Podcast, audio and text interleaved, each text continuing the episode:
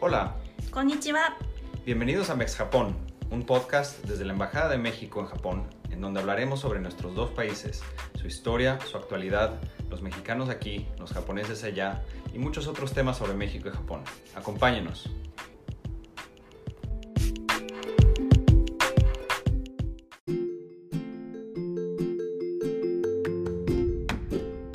Bienvenidos a un nuevo episodio de Mex Japón, el podcast desde la Embajada de México en Japón.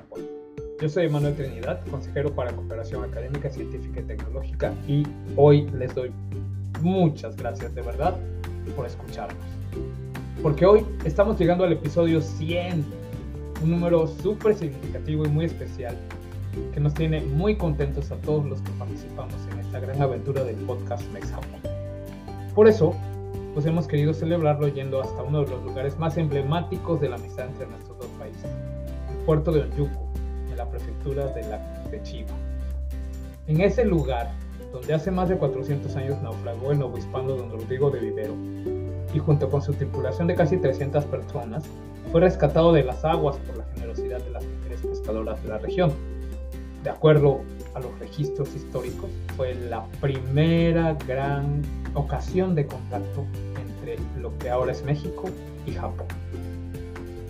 En el medio de esta pequeña ciudad está la calle López Portillo que conmemora la visita del presidente mexicano a Onyuku. Y ahí se levanta la Casa Azul de Yuriko Kurunuma, la Casa del Violín y la Casa de la Amistad entre México y Japón. Ahí ha venido a establecerse, luego de vivir por más de 40 años en México, una verdadera leyenda de la amistad entre nuestros dos países.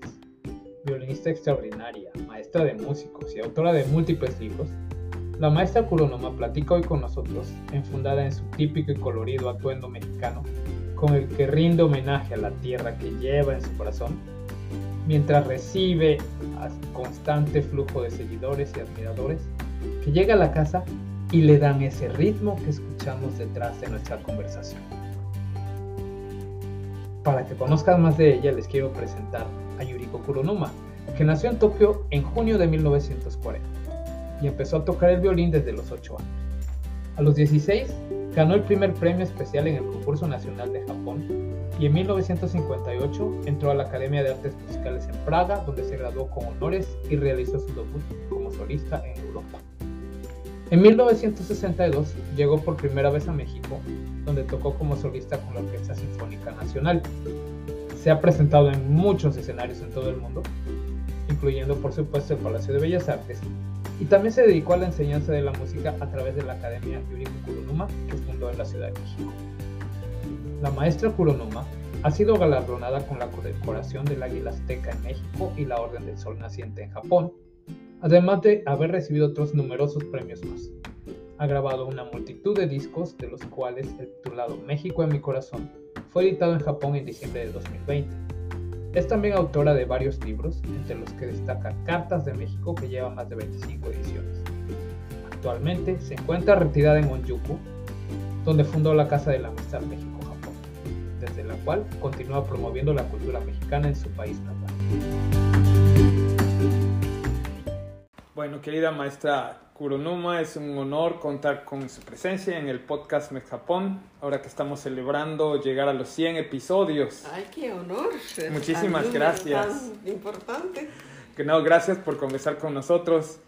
Y para empezar, le quisiera preguntar, cuéntenos un poquito sobre cómo llegó a México, sobre cómo era su vida en esos primeros años en México, cuando sabemos que conoció al maestro Carlos Chávez y a tanta gente destacada en el desarrollo de la cultura mexicana. Mi llegada a México fue por una razón tan común o universal que me enamoré con un mexicano. Porque cuando topé con un mexicano, esto fue en Viena, eh, cuando hubo un festival de jóvenes, eh, o sea, había campamentos de cada país. Y yo estuve en el campamento de Japón y cada, ca- cada país tenía que hacer un evento en el día o en la tarde en una sala. Y yo había tocado violín la noche anterior, la noche de Japón, así se llamaba, noche de Ujú. Japón, Nihon no Yoru. Ujú. A ver, día siguiente, como todo el mundo tenía que pasar la comida con su charola, ese sopa y comida, eso, y buscar mesa donde sentar. Entonces dije, este, Miss, eh, sit down here. Un joven me llamó. Tú tocaste anoche violín, ¿verdad? Y me reconoció. Ah, sí, este, estuvo allá con dudas. ¿De qué color era mi vestido? Yo le pregunté. Un vestido amarillo. Ah, sí. Entonces, es que me gustó mucho la obra que tocó de Sumetana. Entonces empecé a hablar. ¿De dónde es usted? Porque yo soy japonesa. ¿De, de dónde, tú- ¿De dónde eres tú? ¿No? Yo soy de México. Ah, de México. Es que yo adoro tanto al maestro Henrik Schering, un gran violinista, nacido en Polonia, pero nacionalizado mexicano, que era embajador cultural oficialmente de México, con nombramiento de la Secretaría de Relaciones Exteriores. Ah, Maestro Henrik Schering, ajá. gran violinista. En Japón también, en el mundo había tantos admiradores. Henrik Schering, nacido de Polonia, pero era políglota, hablaba siete idiomas. Entonces, durante la última guerra, había polacos que querían emigrar a México y acompañó como traductor Mm, polaco con español. llegó a México, le encantó México y no se quedó de traductor a regresar, sino se quedó en México, porque en esa este, semana o no sé qué primera, primeros días encontró con el maestro Manuel María Ponce. Ajá. Entonces empezaron a platicar, como hablaba muy bien español, y se enamoró de México. Se hizo mucha amistad me quedo en México y se quedó. Y yo lo conocí en Praga. Ahí en Praga hay un festival internacional de música que inició en 1946. Ujú. 45 terminó la guerra. Entonces, cuando yo estaba, llegué a, a Praga en 58 y en 59 en febrero empezaron a poner este, carteles del festival, quién viene este festival en mayo. Decía, Henrik Schering, México, México, nada más. No decía ni qué va a tocar Bach, ni Beethoven, nada. Henrik Schering, México. Yo no sabía quién era Henrik Schering porque en Japón todavía no sonaba nada su nombre. Y yo fui a su concierto. Me enamoré de Schering. Y dice, Henrik Schering, México. Me quedó en mi cabeza. Por eso, año, eh, ese, mismo año, 59, en Viena, en el festival, me llamó un mexicano, ¿no? Siéntese aquí. Ah, de México, de Henrik Schering. Así le pregunté. Sí, ¿cómo no lo conozco? "Ah, ¿Lo conoce? ¿A poco lo conoce personalmente a Henrik Schering? ¿A poco vives en Praga? Así de coincidencia. Estas cosas de topar con alguien se necesita este, sumar varias coincidencias, ¿no? Porque nada más no era de México, sino vivía como becado de doctorado de la Facultad de Filosofía en Praga, él. Y yo de la Academia de Artes Musicales de Praga. Pusimos en contacto, vamos a ver ópera, vamos a ver algún teatro, así, como se dice, date, ¿no? Así este, empezamos a conocer uno al otro y se enamoró. Era un mexicano muy inteligente ampliamente. Este, aquella época estaba haciendo doctorado en filosofía, pero también estudiaba antropología y arqueología también. Me guió en vez de, yo estaba tocando diario 8 o 10 horas, violín, violín, violín. Todo el mundo como pensaba, hay una niña oriental, ¿no? Toca Dvorak, nuestra música, como si fuera nosotros, cosas así. Pero era música, música, música. Y conociendo, se llamaba Ricardo Ferrer, conociendo a él, decía, Yuriko, tocando nada más, entrenando nada más los dedos y arco, no vas a poder interpretar la profundidad de una obra. Tienes que conocer la sociedad, en qué época vivía, la historia de ese país, cómo venía hasta entonces y todo eso tienes que saber, porque si no, no puedes interpretar. Y así no solamente de compositores, literatura, pintura, o sea, me abrió los ojos para, Para ver el mundo.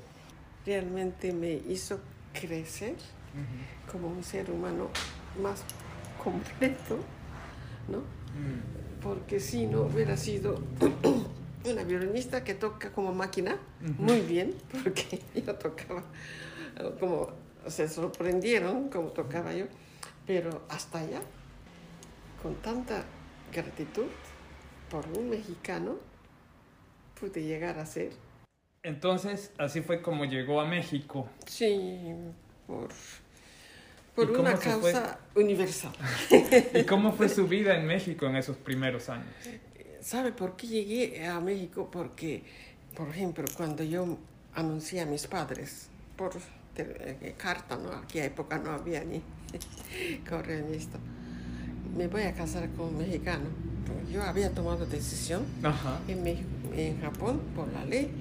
A los 18 años, si un- un- una mujer quiere casarse, necesita este, ah, es- permiso de los papás. Pero a los 20 años ya uno puede tomar decisión sola.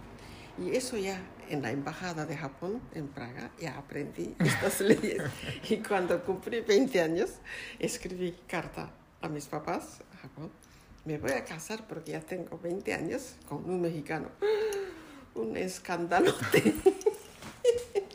porque en Japón no conocía a México más que ruinas Mm. históricas y trío Los Panchos. Mm. Nada más, ¿no?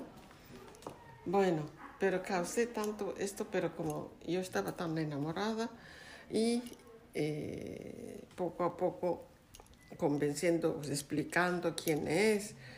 sí. Entonces, eh, cuando cumplí 20 años fue junio, pero ya seis meses después, 1960, en diciembre 22, nos casamos en Praga.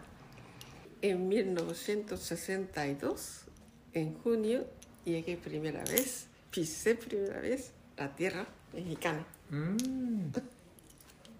Y como había conocido maestro Sherin, ya desde que mi me había presentado, y yo había ido a tomar clase a Francia, o sea, era gran maestro y como me apreció, gracias a Dios, entonces me presentó al maestro Rodolfo Halfter, Ujú. era gran compositor español, pero era como papá también del mundo de los compositores de México, junto con Maestro Chávez, que es mexicano, mexicano, pero Rodolfo Halfter consideraba como si fuera mexicano en México. Entonces allá eh, estaba casi es- eh, enfrente de Bellas Artes, su oficina. Entonces visitaba, no frecuentemente, pero cuando iba al centro, visitaba a Maestro Halfter y ahí venían compositores mexicanos visitar a Maestro Halfter, cómo está, que cuando viene al centro, ¿no? Entonces así empieza a conocer, por a Manuel Enríquez y eh, otros jóvenes también, sus alumnos, Maestro Halfter daba clase en el Conservatorio de Composición. Y así, eh, Maestro Chávez era. Y esto fue 1968, cuando la Olimpiada se hizo después de 64 en Japón, 68 en México. México hizo Olimpiada Cultural. Cada país tiene que hacer eventos culturales, ¿no? Entonces me invitó la Sinfónica Nacional para que tocara una obra japonesa y Maestro Chávez fue director. Entonces, así conocí y después yo toqué su concierto de Maestro Chávez. Entonces fui a su casa para que me diera instrucciones, eso. Es un concierto larguísimo, como de 35, 40 minutos largo, que no tiene movimientos, quiere decir que no se para. Es una obra gigante casi nadie toca. Maestro Sherin grabó, Mm. pero en México, como yo toqué, fui a su casa, ahí en Las Lomas, y era un maestro estricto. No conocí otro compositor tan estricto como Maestro Chávez, Mm. porque yo creo que es su seguridad 100%. Esa fue este, mi Mm. impresión, ¿no? Rara vez yo había estrenado Varias obras de los compositores japoneses, no solo en Japón, sino llevaba a México también. Por ejemplo, Olimpiada Cultural, toqué un concierto japonés en México con la Sinfónica, ¿no? Maestro Chávez tenía que dirigir de Akira Miyushi concierto. Y su concierto he tocado en México, en Japón también he tocado de Maestro Caracciolo. Yo creo que fue estreno y jamás no porque es un concierto cansadísimo porque no se para, toca y toca y toca dura 35 minutos. Yo hice estrenos de música japonesa en México, pero música mexicana en Japón. De mi maestro Manuel Enríquez, precisamente conocí en la oficina del maestro Carlos este, Rodolfo Halfter, hicimos mucha amistad y yo pensé que maestro Manuel este, o sea, representaba muy joven. Yo pensé que no teníamos más que, que 5 o 8 años de diferencia. No, ahorita vi que es como 20 años mayor que yo. Pero así como era amigo, me invitó a su casa, su esposa Rita se llamaba, muy amable, quien solamente vestía blusas y vestidos mexicanos. Pero así conocí México mucho a través de maestro Manuel Enríquez. Tengo grabado también su suite de Manuel Ujú. Enríquez en mi disco de música mexicana. Maestra, y sabemos que el tiempo que vivió en Huejutla, en Hidalgo, le dejó una profunda huella que plasmó en su libro Cartas desde México. Platíquenos un poco de lo que representó esa experiencia para usted. En Huejutla yo renací negando mi vida anterior, que fue casi una mentira. Porque yo desde chiquita, como mi papá, como era muy admirador de la música occidental, no escuchaba más que Beethoven, Brahms, Bach. Así crecí y entré eh, con mi violín, estudié música europea y mi mundo, hacia el mundo, era nada más Japón y Europa. ¿Comprenden?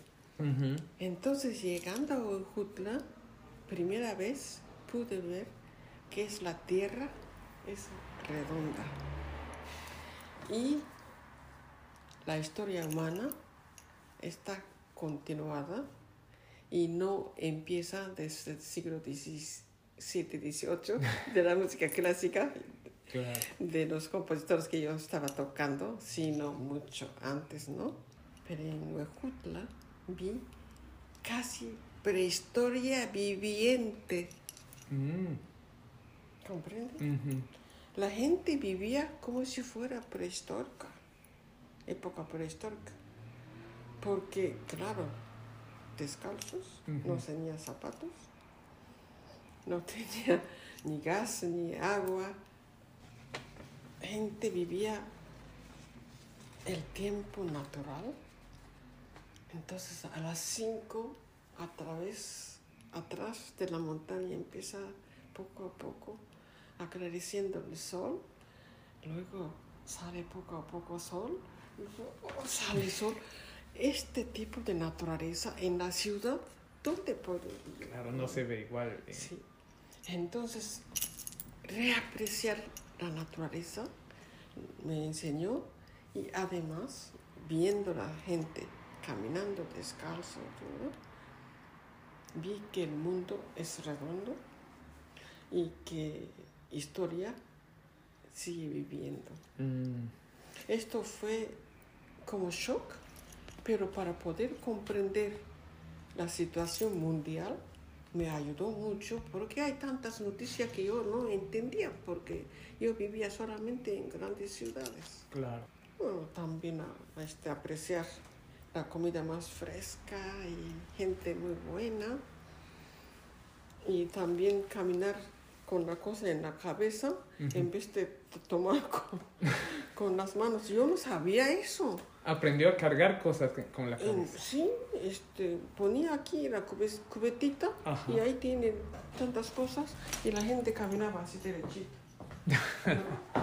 Yo tenía, ay, eh, ¿no? Iba al mercado y compraba y bolsas así.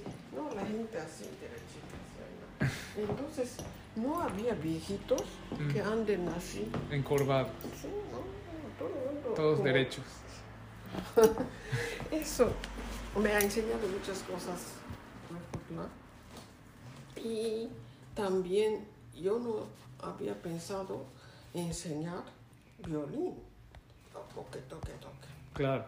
Pero como yo, yo llevaba a mi hijo, que tenía siete años, y ahí estaba un- una escuela primaria de madres teresianas, Ujú, y ahí entró mi hijo. Entonces, es- esta escuela es para la gente indígena, porque estábamos un poco alejados de- del pueblo, pueblo, sino eh, orilla del pueblo. Y ahí estaba yo estudiando, porque de allí yo iba a Tampico a tomar avión, iba a Europa, a Estados Unidos, a tocar concierto. Entonces, toque, toque. Entonces, mi hijo entró a esta escuela de las madres y venían niños indígenas en esta casa de mi hijo, entonces venía a jugar, pedía, este, quería jugar con mi hijo y empezaron a escuchar así en la ventana que yo estaba tocando. Y después, señora, qué bonito toca violín. ¿Por qué no viene a mi pueblo? También hay violín. Ah, sí. Entonces se llama ranchería. En sí, no pueblo, sino en- dentro del pueblo, afuera hay ranchería De rancherías. donde hay 10 casas o Ujú. cosas así. Fui a cada ranchería en México que existe un violín. Alguien toca y luego enseña. Todos los que tocan es como maestro, no toca. Y así va siguiendo como una tradición. Y obviamente, entonces decimos con las madres, yo compro cuatro violines nuevos. Entonces madres compraban cuatro violines nuevos. Entonces con ocho violines nuevos, esto le prestamos a los niños, porque para que toque realmente, para que aprendan, no bajen Mozart, no hace falta lo que ellos quieran tocar, ¿no? Pero que toque con más facilidad, porque ellos tocaban así violín, aquí, Mm, se los ponían en el codo, no en el hombro. Porque así se tocaba en el siglo XIV, XV, en Europa también, ¿no? Ujú, Sí, antes tocaba así y Ujú. luego luego tocar acá y colocar así es más libre la mano izquierda. Claro. Por eso así fue desarrollando la técnica de violín. Pero en México se, de- que se quedó del siglo XVI, cuando llegaron los españoles, pues, este, trajeron violín y tocaban así. Ah. Entonces los niños de ranchería tocaban Tocaban así. con el violín en el codo y no con el violín en el hombro. Entonces, este, mi afán no era enseñar Bach ni Mozart ni Vivaldi, nada, ¿no? Sino como venían a esta escuela y cantaban la misa todo el mundo. Entonces, Padre bueno, en ti confío. Así, las canciones que ellos cantaban, Ajá, empecé a enseñar. en el violín. Oh, rapidísimo tocaron. Ah, y así empezó a, a enseñar violín a los, a los niños indígenas mexicanos. Así. Porque ni en la ciudad yo no tenía ningún alumno. Mm, Entonces, mis primeros alumnos fueron niños Fueron. indígenas descalzos. Pero después en la Ciudad de México fue cuando ya fundó la academia, su academia de Sí, sí, sí, enseñanza esto de mucho violín. después, porque esto fue hasta 80. Ah, ¿sí? Pero cuando estuve en Huejutla y a veces venía este, a tocar a México y eso, hasta me enojé de mi dentro de que había neones. Aquí está desperdiciando tanto la electricidad cuando en Huejutla ni tiene un, ni un foco, Ni un en su casa. Mm, Esto lo escribí en mi carta desde México. Esta carta es desde México, este libro en Japón, como algunos mexicanos se enojaban. México no es todo así, claro que no, pero yo escribí hasta el final que esto fue mi aprendizaje, Claro. ¿sí? Al mundo más completo, redondo, no solamente la ciudad. Pero bueno, entonces, y cuéntenos sus experiencias ya como maestra en la, en, en la, en la academia que fundó en la Ciudad de México. Entonces, cuando toqué con la Sinfónica Nacional, el día siguiente tocaron en la puerta, porque la embajada me dieron la dirección. Dice, anoche escuché su concierto de Saint-Saëns. Mi hija está tocando violín ya tres años y medio con Fernando, del maestro, pero no avanza nada, no quiere este, escuchar a mi hija y puede dar clase. Y así tomé una hija de un señor, la mamá canadiense y él, este mexicano. Entonces corrieron la voz y venían, venían como alumnos privados a mi casa. Claro, Sí. así inició. Y también este, tengo amistad, sigo, un japonés que ten- él toca violín y viola y sus dos hijos tocaban, uno de siete y otra niña de cinco años, to- él daba clase. Pero cuando corrió la voz de que estoy dando clase, vino a tocar. Entonces, como vino este japonés, entonces corrió la voz en la escuela japonesa. Entonces, que ya había empezado a tocar violín en Japón, que llegando a México, que no sabía con quién y no tomaba clase. Por favor, así vinieron, vinieron ya como 15 alumnos, así. Entonces un día los papás este, nos sentamos, tomamos café en la clase. Decía, maestro, maestra, es una pena. Es, sí, nada más nosotros estamos como utilizando a usted, ¿no? O sea, aprovechando a usted. ¿Y por qué no abrimos una academia? Yo dije, ¿academia? Yo no sé nada de administración. Y no, no, no, yo soy este, licenciado en la economía y otro es licenciado en de- derecho.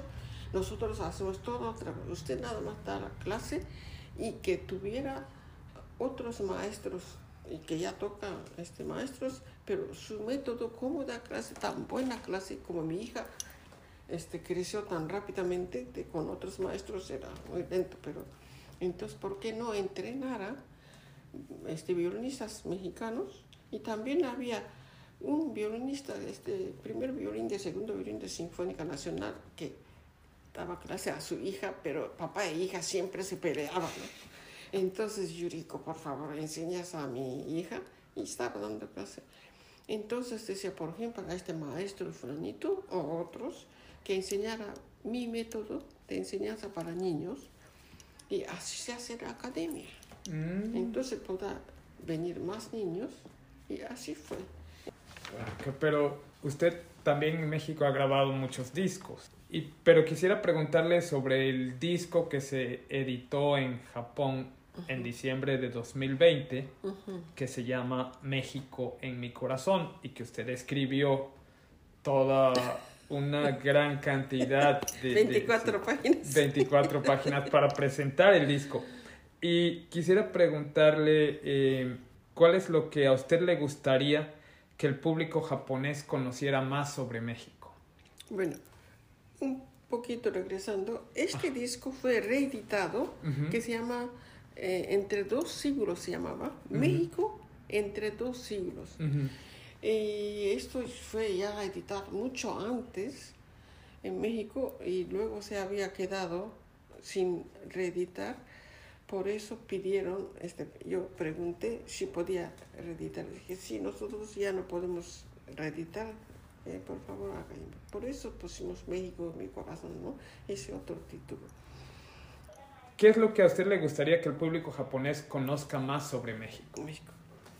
Cuando vaya a México, indispensablemente tiene que ir a Bellas Artes y al Palacio Nacional y también a, a la preparatoria, ¿no? Ahí también hay murales, ¿no? Entonces en México indispensablemente tiene que ver los murales que pintaron los muralistas mexicanos porque era una época nueva que Vasconcelos, fantástico, secretario de Educación Pública, convenció a los pintores mexicanos y no nada más pintar sus cuadros. Diego Rivera estaba en París con Picasso pintando cuadros. Mm. Pero en 1921, cuando regresó a México, Vasconcelos dijo, por favor, pinte mural a la gente, gente que no lea la historia de México en mural para que mirando este, murales entienda, ¿no?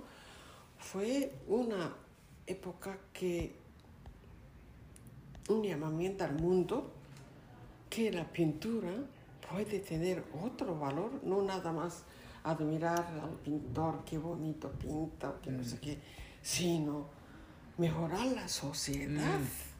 La- Quisiera preguntarle para finalizar, ahora que usted reside en Onjuku, un lugar muy significativo para la historia de la amistad entre México y Japón, y contemplando su vasta experiencia como persona japonesa viviendo en México, ¿qué le recomendaría a otros japoneses que tengan interés por ir a residir en México? Bueno, primero que nada, disfruten todas las verduras y frutas originales de México. Porque mucha gente no sabe, ¿no? Ah. Son tantas verduras y... ¿en ¿Dónde hay? Ah, aquí. Ah, no, abajo. Aquí hay. Gift, o sea, regalo que México regaló al mundo. Hay un libro. Esto me- estoy enseñando. Todo el mundo sorprende. "E- Esto también y esto también. Bueno, no solamente jitomate, camote. No, hay tantas cosas que México ha regalado al mundo. Y sobre todo, conozca la historia de México, viviendo en México. Porque México simboliza la historia de la humanidad viviente. Como yo viví en Huejutla, todavía puede visitar muchos lugares, no solamente Ciudad de México. Ciudad de México es igual a París o Tokio, Londres, sino viajar a- alrededor de grandes ciudades, donde hay también eh, lo que ha hecho los españoles desde el siglo XVI, Pero de anterior también. Claro. Y México es uno de los pocos países que tiene como siete mil años continuamente viviendo, o sea, eh, normalmente hay una cultura, sube y llega a auge y luego por- viene otro rey y que no sé qué hace. Pero la civilización de México sigue desde prehistoria, siete mil años. Y Japón igual. Son, dicen los historiadores, son dos países que no tienen ruptura, sino civilización continua. Continua. Entonces, aprovechen cuando viven en México, visiten pueblos y hay iglesias del siglo XVI, XVII, XVIII, o sea, o sea, también puede ver como historia de arquitectura europea, pero antes de prehispánicas y ruinas o pirámides hay, pero también hay todavía historia viviente, que es muy importante. Y como última pregunta, ¿qué le recomendaría a los mexicanos que vi- visitan Japón ver en este país? ¿Qué, qué cosas los mexicanos que vienen de visita a Japón tienen que ver en Japón? Este es algo que solamente en Japón puede haber, ¿no? Por ejemplo, ukiyo-e. ¿saben, no?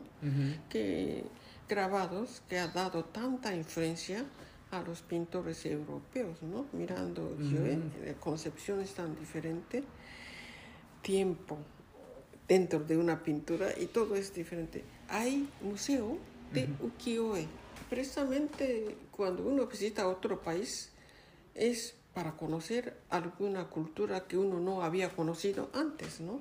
Por eso si los japoneses vayan a México, bueno, ruinas este, prehistóricas, muy importante, pero también, como había dicho, por ejemplo, me faltaba decir, hay un mercado que se llama Berardo Rodríguez, donde ha pintado mural, no mexicano, o sea, secretario José Vasconcelos, gran secretario de Educación, invitó a pintar murales no solamente pintores mexicanos. Entonces, un pintor japonés nacido en Estados Unidos se llamaba Isamu Noguchi.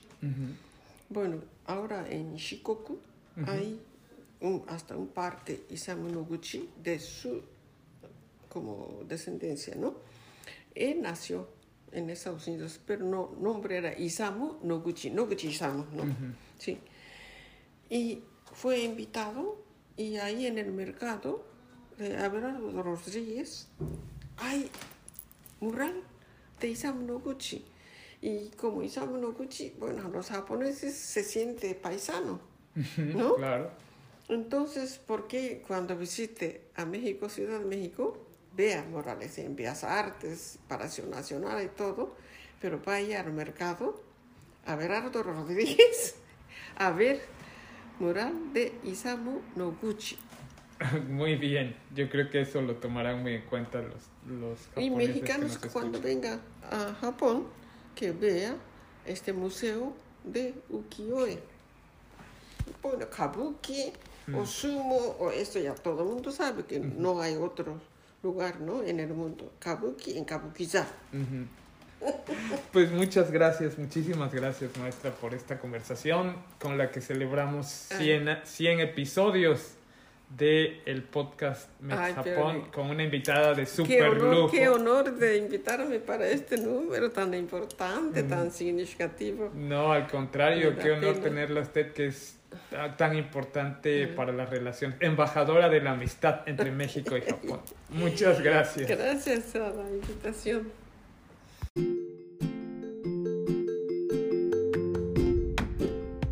Aquí finalizamos este episodio 100 del podcast Japón, con el que estamos celebrando esta ocasión tan especial. Muchas gracias de verdad a la maestra Yuriko Kuronoma por engalanar nuestro espacio en esta ocasión tan grata y regalarnos conversación. Les agradecemos muchísimo a todos ustedes el estar con nosotros a lo largo de 100 episodios que llevamos ya publicados, tanto en español como en japonés, de manera alternada cada semana. Gracias por su interés en la amistad entre México y Japón. Y por favor, háganos saber a quiénes les gustaría que entrevistemos o cualquier otro comentario, sugerencia o pregunta a través de nuestro correo electrónico infojpn.sre.com.mx. Sigan con nosotros durante los siguientes 100 episodios en Spotify o escúchenos a través del canal de YouTube de la Embajada de México en Japón. Gracias de verdad por estar con nosotros en estos 100 episodios. Nos vemos pronto. Sayonara. Música